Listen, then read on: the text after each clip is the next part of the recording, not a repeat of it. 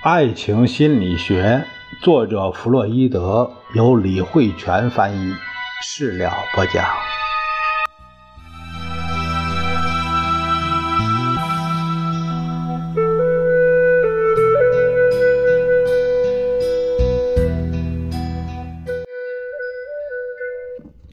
我们这节看一下第一部分第三章第二节，关于性兴奋。至此，我们的研究还未涉及到那种伴随快感区的满足而出现的性紧张感的来源与性质。有人认为，这种紧张感其实是快感本身所产生的。这种说法是很荒谬的，因为性物质排出的最大快感不但不会产生紧张。反而会消除一切紧张，这就等于说，快感与性紧张之间只存在间接关系，而并没有直接关系。在正常情况下，只有性物质的释放才是终止性兴奋的唯一途径。除此之外，性紧张与性产物之间还存在某些。其他的基本关系，对于那些禁欲者来说，性活动只能通过夜间的梦境实现，而这种幻化出来的性活动同样也能释放出性物质，并带来快感。每一次发泄间隔时间虽然不定，但也是可以预测的。那金赛先生。他有个这样的评语，他说：“性梦中的性反应与清醒时的性反应的主要不同特点是，在睡梦中，人们从生活中学来的种种自我控制和自我禁忌都较少发挥作用。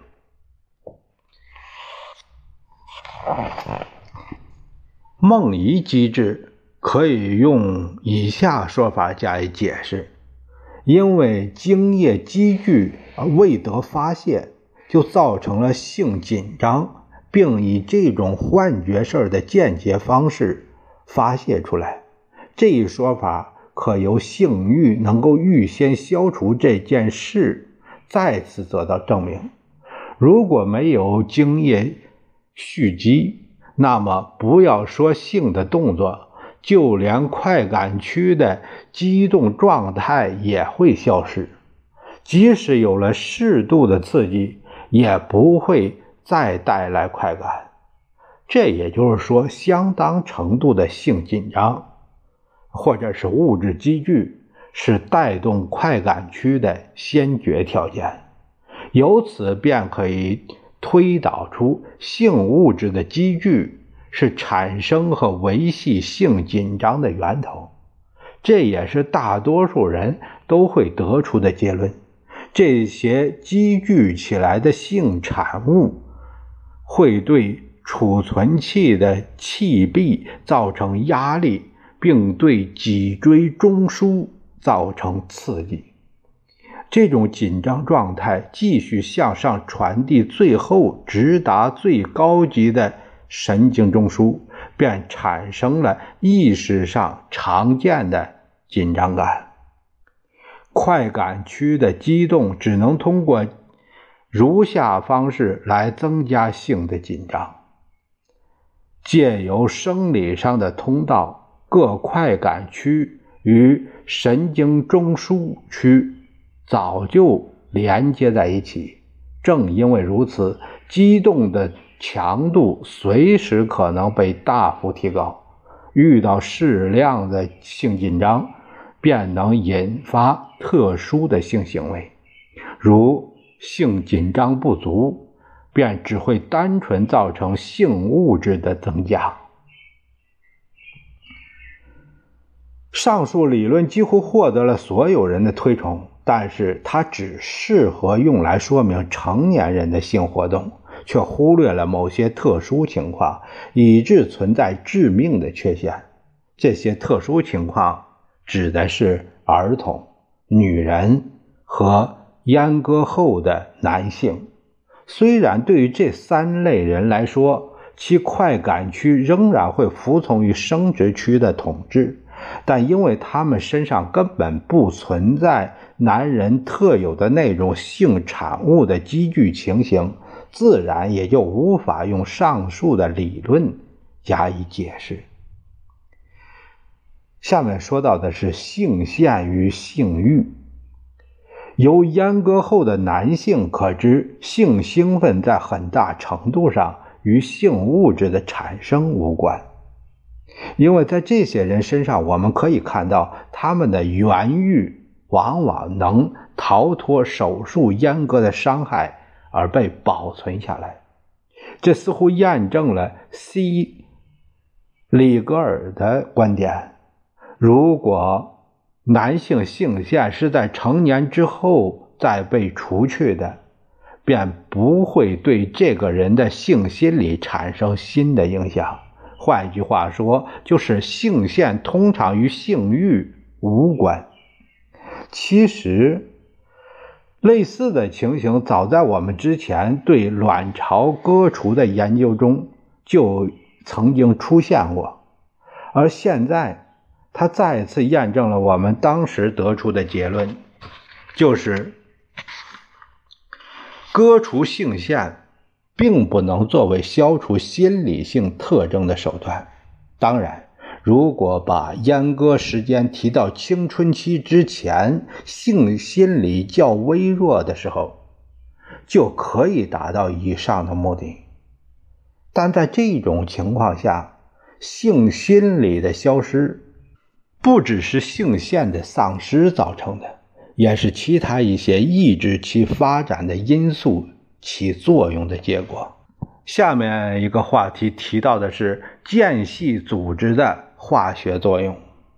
有关割除脊椎动物性腺，就是除去睾丸或卵巢，以及对这类性器官实行各种移除手术的动物实验，让我们看到了。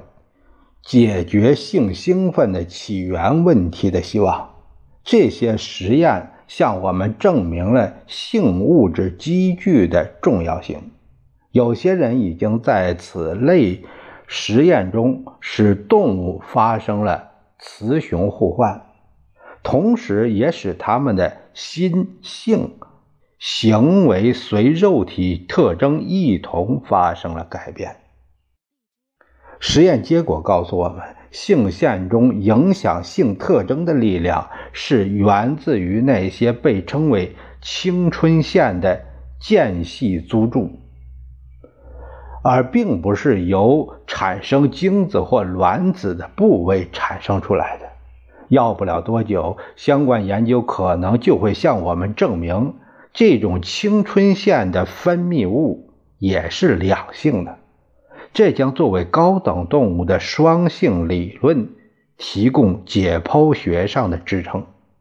当然，这些间隙组织很可能不是体内促成性兴奋以及性特征显现的唯一来源，但这种新的发现非常近似于我们所熟知的甲状腺对性所起的作用。我们相信性腺的间隙组织能分泌出一种十分特殊的化学物质，这种物质可以通过血液传输作用于中枢神经系统某一特定部位，使之发生变化，从而引起性紧张。一般来讲，当某些误入人体的毒素发生作用时，我们也会见到。与此相类似，毒性刺激只作用于某一特定部位的情形，但实际上，到目前为止，我们还不具备研究那些导向性过程的单纯毒素或生理性刺激的能力，哪怕只是从理论出发也做不到。但这并不与我们的观点相悖。我只是想。吸取这种假设的精髓，或者干脆说，我只是要保留性作用会受化学变化的影响这一事实，因为仅凭这一点，我们就可以对这种现象做出更新或更合理的解释。此外，还有一件事是我们必须要提到的，那就是那些因性生活被扰乱而患病的心理症患者所表现出来的征兆，非常近似于吸毒者或其他上瘾患者发病时的情形。尽管这一事实极少有人关注，但对研究。我们所说的这种化学理论而言，的确十分重要，也极为有利。